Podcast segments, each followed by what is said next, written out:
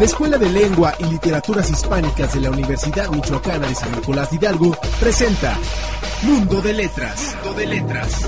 Un espacio para hablar de literatura, lingüística y comunicación.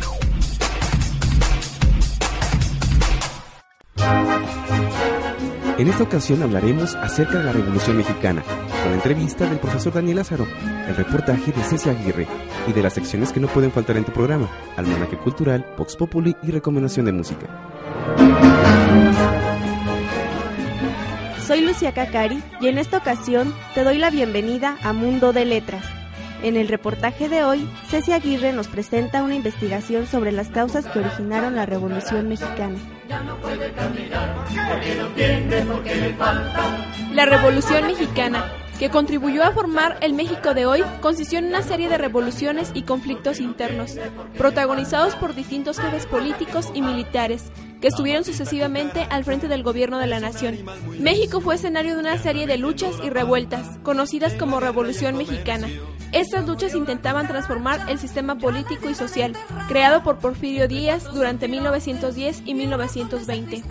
El comienzo de la Revolución Mexicana tuvo lugar en un ambiente de insatisfacción en todo el país hacia el gobierno de Porfirio Díaz. Cada vez se le acusaba más de favorecer el extranjero, ya que Díaz había vendido 50 millones de tierras baldías a inversionistas foráneos. Transfirió a Luis Uller la mitad del estado de Baja California. Otorgó la explotación de yacimientos de Cananea al coronel Green. El Código Penal del DF dictaminaba la sanción penal a quien procurara el aumento o disminución de salarios, el libre ejercicio del trabajo y la industria por medio de la violencia moral o física. Con eso se penaba el derecho de huelga. Francisco era un rico terrateniente del norte del país. Él propuso una solución política en la cual Díaz mantendría la presidencia y él desde la vicepresidencia iniciaría un proceso de reforma. Pero a Díaz no le pareció su propuesta, así que Madero fue postulado candidato a la presidencia para las elecciones de 1910 por el Partido Antireeleccionista, en contra de Díaz. Díaz hizo detener a Madero y se declaró vencedor en las fraudulentas elecciones de junio, pero Madero logró escapar de la prisión y publicó en San Antonio, Texas, su célebre plan de San Luis Potosí. En ese documento, Madero reafirmó el fraude electoral, por lo cual se declaraba presidente provisional de la República e incitaba a la población a que se uniera a una sublevación el 20 de noviembre. Escasos fueron los levantamientos de la fecha señalada, pero contribuyó a levantar la sublevación posterior en diversos puntos de México. En el norte, en Chihuahua, Pascual Orozco y Francisco Pancho Villa. Con unas tropas empezaron a asaltar las guarniciones gubernamentales. Y en el sur, en Morelos, Emiliano Zapata llevó a cabo una campaña violenta contra los caciques locales.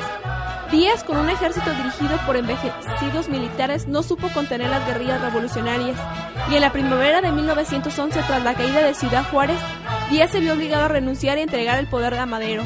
El 20 de noviembre se celebra a lo largo de todo el país, se considera un día festivo, lo que quiere decir que la mayoría de la gente no va a trabajar, y en la ciudad se hacen eventos cívicos en honores a la bandera y haciendo una pequeña reseña de lo que fue la Revolución Mexicana y los héroes que contribuyeron a ella.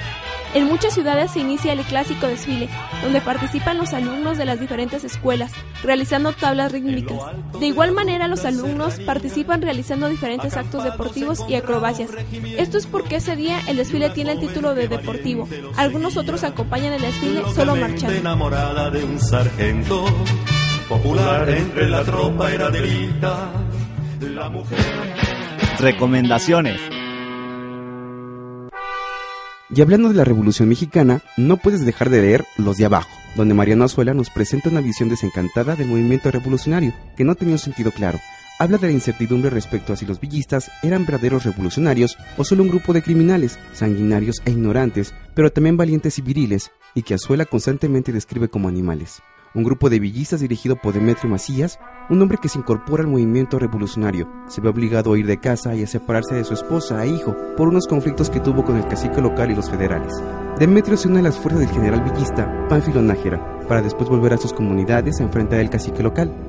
Pero si no tienes mucho tiempo para leer, no te preocupes, porque gracias a Chan Urbueta puedes disfrutar de la película basada en esta increíble historia, donde el director logra capturar el miedo y la confusión generados por el conflicto armado y los proyecta de manera brutal y violenta en la pantalla grande.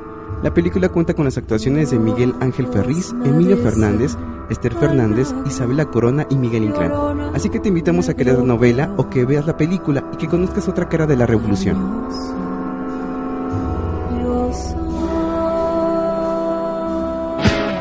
Top 5 En esta ocasión les traemos las obras literarias más revolucionarias. Número 5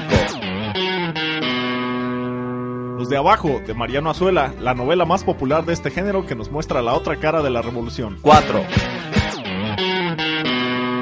El Águila y la Serpiente, de Martín Luis Guzmán. En esta obra podemos ver distintos matices de las ideologías en la revolución. 3 Tropa Vieja, del general Francisco Luis Urquizo, que nos cuenta las andanzas de Espiridión Cifuentes desde su inicio como soldado antes de la revolución hasta su vida como revolucionario. 2 La Sonada, de José Mancisidor, que nos narra el levantamiento del general Escobar. Y en la posición número 1 Vámonos con Pancho Villa, de Rafael Felipe Muñoz. En esta obra, un grupo de valientes campesinos que son conocidos como los Leones de San Pablo se unen al ejército de Pancho Villa tras el temor de perder sus vidas y sus tierras.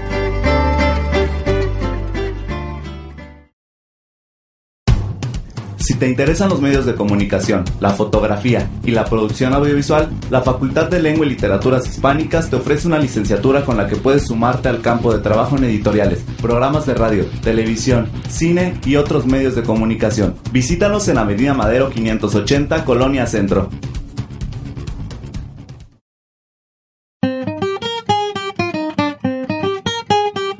Entérate del papel que jugó y juega la Revolución Mexicana en la entrevista con el profesor Daniel Lázaro, realizada por Lucía Cacari.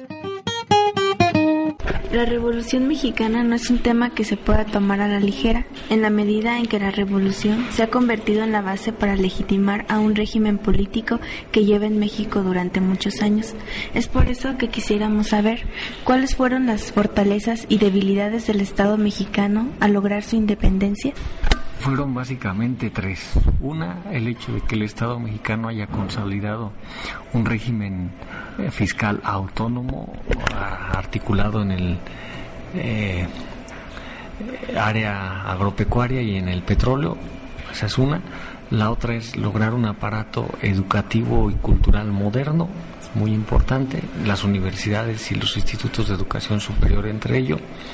Y otro logro fundamental, excepcional, es el hecho de haber echado a andar un régimen laboral protectivo del trabajador mexicano. Esos serían grandes logros del Estado mexicano. Y otro más sería el hecho de generar una, un, imp- un importante mercado nacional basado en una industria nativa.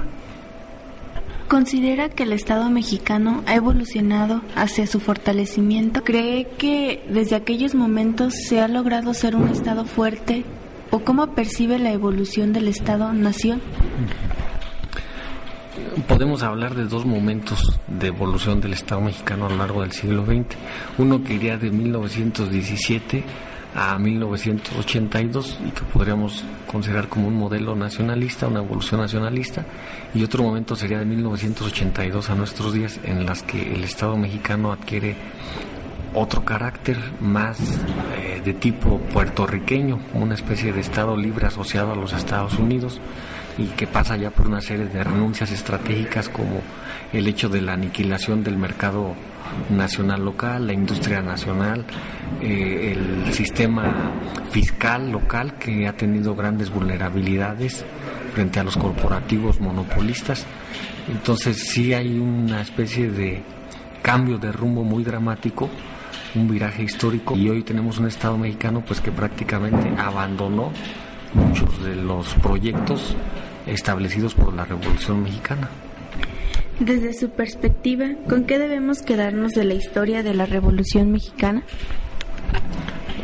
Creo que es fundamental reivindicar los aportes de tipo social, especialmente la tradición protectiva del trabajador, la liberalidad de la educación eh, pública y, y la defensa de el patrimonio jurídico que permite a los trabajadores, por ejemplo, acceder a un sistema de salud universal.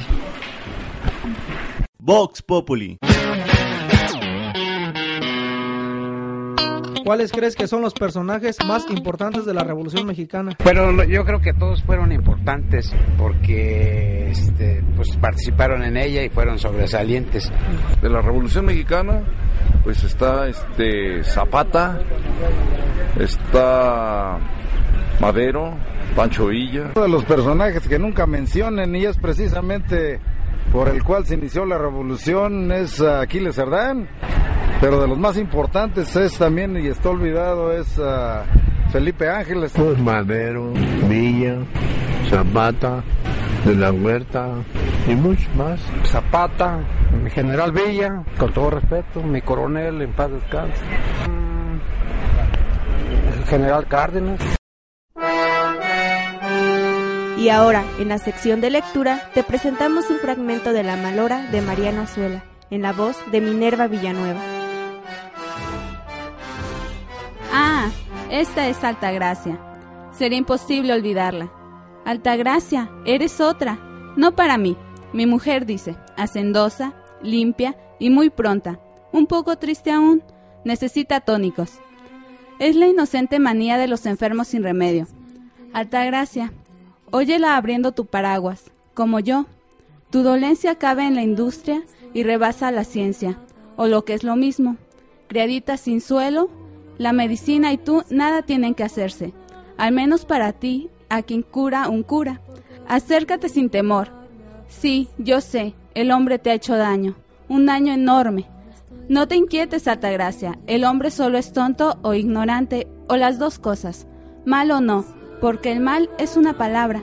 Los barrenos en mis huesos, los relámpagos en mis carnes, las mordidas de taladro en mi vientre, la luz fulgurante en mi cerebro, todo a tiempo, de día y de noche.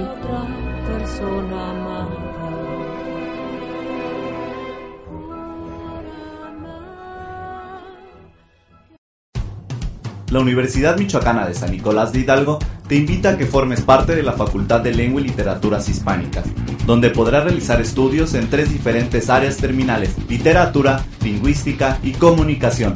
Ven y conoce nuestra oferta académica. Te esperamos en Avenida Madero 580, Colonia Centro. Aplicaciones. En el gabinete de tecnología de esta semana no pueden faltar los gadgets, es por eso que les traigo estas increíbles opciones. La primera es para todos aquellos que les encanta publicar sus fotos y videos.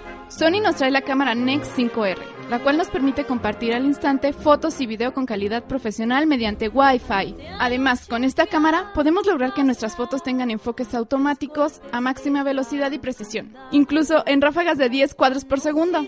Y ni hablar de su diseño. Sony Nex es una cámara ligera con pantalla táctil LCD, luminosa y nítida. Así que olvídate de los cables y comparte esos momentos divertidos estés donde estés.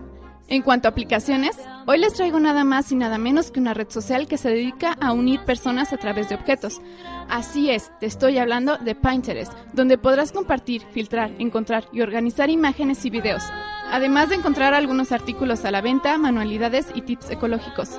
Pinterest es una de esas aplicaciones que debe de estar en tu dispositivo. Lo mejor de todo es que es gratuita, así que no tienes pretextos. Está disponible para iOS y Android. Almanaque Cultural. En esta ocasión te comunicamos que el pasado 12 de noviembre la Universidad Michoacana, a través de la Secretaría de Difusión de Cultura y la Facultad de Lengua y Literaturas Hispánicas, celebraron el Día Nacional del Libro, presentando en nuestra facultad lecturas en voz alta, mesas de discusiones acerca de la revista y libros digitales hecho por alumnos de la facultad, y la lectura de libros serenata para sobrevivientes. También, el mismo día, el rector Salvador Jara Guerrero impartió la conferencia Hacia dónde van las universidades, en la Facultad de Filosofía, la cual mantuvo muy atentos a todos los presentes. Además, el martes 13, la Facultad de Biología celebró su cuadragésimo noveno aniversario bajo el lema El agua como fuente de vida. Y por último, el jueves, la Facultad de Ingeniería Química recibió el certificado que reacredita su licenciatura como programa de calidad por cinco años más, por parte del Consejo Acreditador de la Enseñanza de la Ingeniería. El 20 de noviembre es una conmemoración que los mexicanos no debemos olvidar. Por eso te invitamos a que reflexiones sobre los sucesos que han marcado la historia de nuestro país. Yo soy Dani Martínez y te invitamos a que nos escuche la siguiente emisión dedicada a los estudios de género.